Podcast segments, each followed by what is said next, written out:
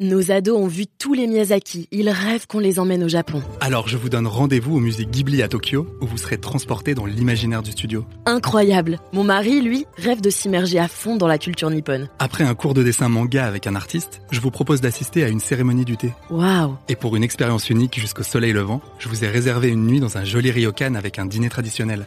Je nous y vois déjà. Avec Marco Vasco, ne rêvez plus, vivez votre voyage l'esprit libre. Au rendez-vous sur marcovasco.fr pour imaginer votre prochain voyage sur mesure.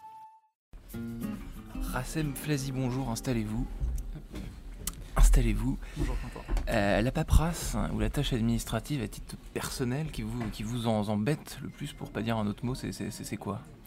Alors là, il y en a beaucoup, mais Ah euh, oui. si je, le premier qui vient à l'esprit, c'est les impôts peut-être. Déclaration des impôts, ouais. Ouais, pourtant, Toujours un côté euh, anxiogène quand Ouais. il s'agit des impôts. pourtant, vous les avez toujours déclarés. hein. Oui, bien sûr.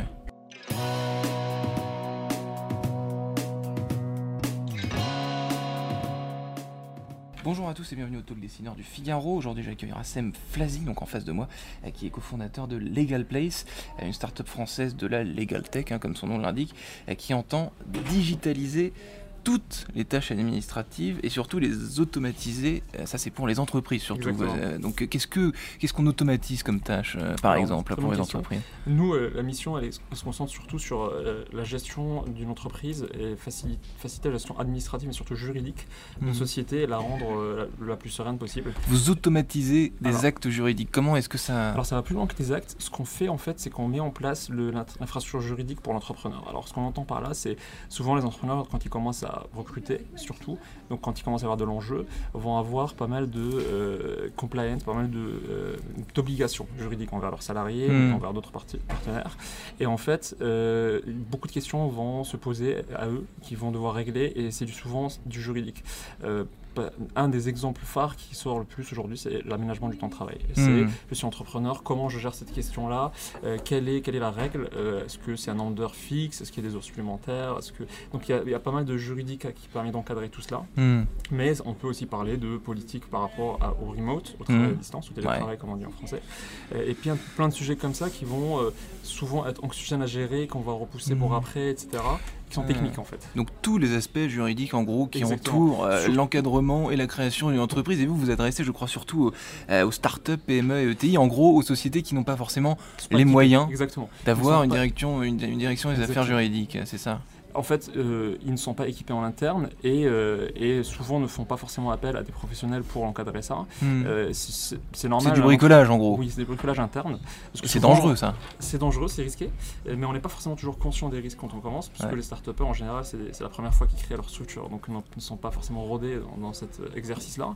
Et surtout, on est drivé par le business, on est drivé par faire plus de chiffres. Des trucs intéressants. Parce que la paperasse, on s'en fout un peu par définition. Ouais. Et on essaye de repousser ça à, dans sa to-do, c'est jamais vraiment le top 1 dans la to-do ni le top 2.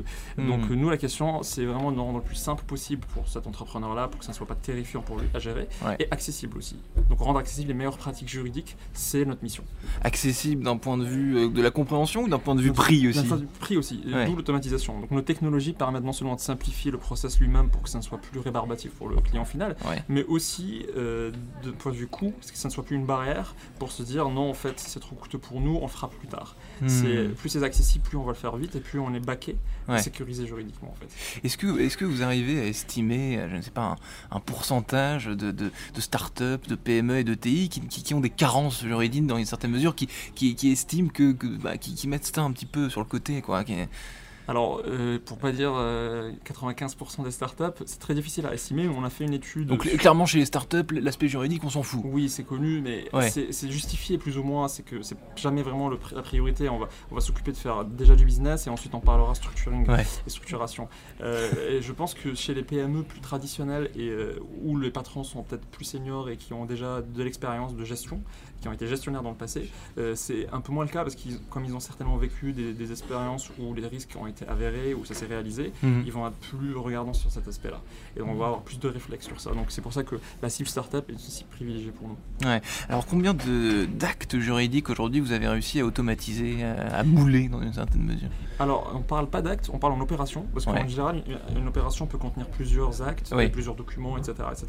Donc nous, aujourd'hui, on a une cinquantaine d'opérations juridiques qui sont accessibles sur notre catalogue, qui visent principalement les entreprises de cette taille-là. D'accord. Euh, Et qui sont achetables, consultables en ligne, pouf, on clique et puis Exactement, d'accord. Et tout est rempli. vous- Exactement. Ok. Et tout est rempli, ça sort. Et, et justement, il n'y a pas que l'aspect euh, acte, il y a tout un aspect aussi calendaire, parce que justement, c'est des opérations qui vont se faire sur le temps, avec un calendrier juridique, Ouais. souvent qui avec des dates bien précises. Bien sûr, Et ouais. c'est tout cela qui est automatisé, et pas juste la partie acte en fait. Alors quand vous automatisez quelque chose, alors j'imagine qu'ensuite il faut suivre pour vérifier qu'il n'y a pas une évolution juridique qui rend Exactement. caduque euh, votre automatisation, parce que euh, la loi par définition elle évolue sans cesse, Elle donc pour vous aussi c'est un casse-tête finalement. la loi qui bouge, mais aussi le- l'entrepreneur dans ses opérations quotidiennes va évoluer, va prendre des décisions, etc. Donc la grande particularité des Play, c'est qu'une fois que vous êtes sur la plateforme, on va aussi maintenir votre juridique compliance, Euh, c'est-à-dire qu'on va surveiller selon les opérations que vous êtes en train de faire. D'accord, on met à jour le profil de l'entreprise. On met à jour et on va notifier lorsqu'il y a des carences qu'on peut détecter qui peuvent être risquées, soit dues à une réglementation qui s'est mise à jour.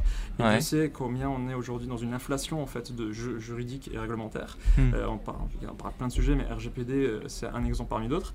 Et puis euh, ça- aussi de manière à ce que selon ce que vous faites et selon ce que vous recrutez, si vous allez recruter de nouveaux types de profils que vous avez jamais pu encadrer dans le passé, eh ben, c'est une nouveauté qu'il faut, qu'il faut sécuriser.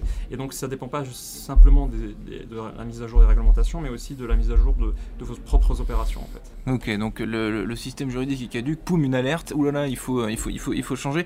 Euh, pour les particuliers maintenant, je, que, je- qui vous intéressent un peu moins, hein, si j'ai bien compris, on parle beaucoup de la phobie administrative. Oui. Est-ce que c'est un fléau qui existe aussi chez les entreprises, ce- cette phobie administrative? On, Alors, y a un peu répondu déjà, C'est un mais fléau qui est amplifié parce que euh, la complexité administrative d'un patron, elle est euh, Beaucoup- 100 beaucoup fois plus, ah ouais. complexe que celle pour un particulier.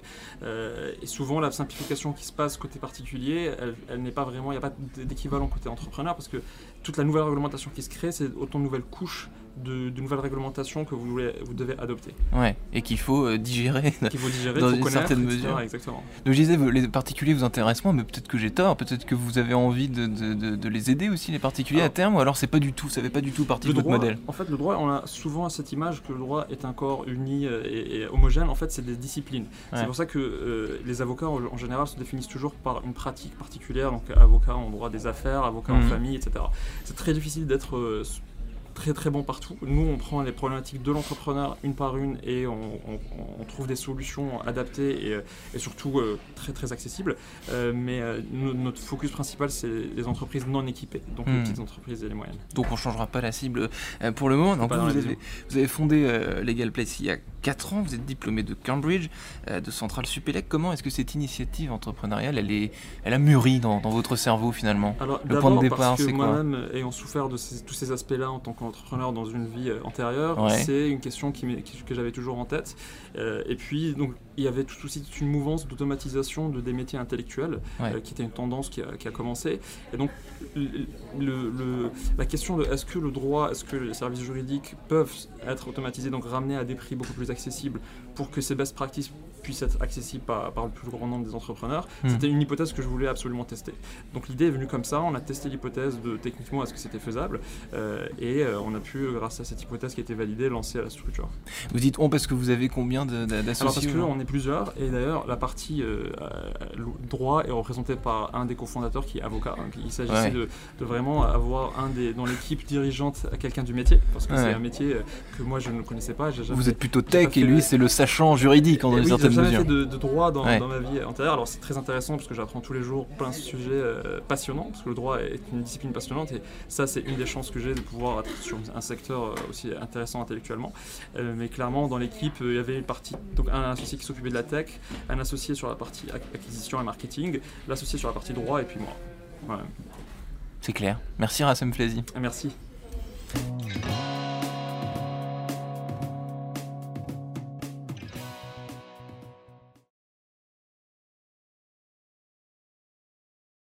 Nos ados ont vu tous les Miyazaki. Ils rêvent qu'on les emmène au Japon. Alors je vous donne rendez-vous au musée Ghibli à Tokyo, où vous serez transporté dans l'imaginaire du studio. Incroyable. Mon mari, lui, rêve de s'immerger à fond dans la culture nippone. Après un cours de dessin manga avec un artiste, je vous propose d'assister à une cérémonie du thé. Waouh. Et pour une expérience unique jusqu'au soleil levant, je vous ai réservé une nuit dans un joli ryokan avec un dîner traditionnel.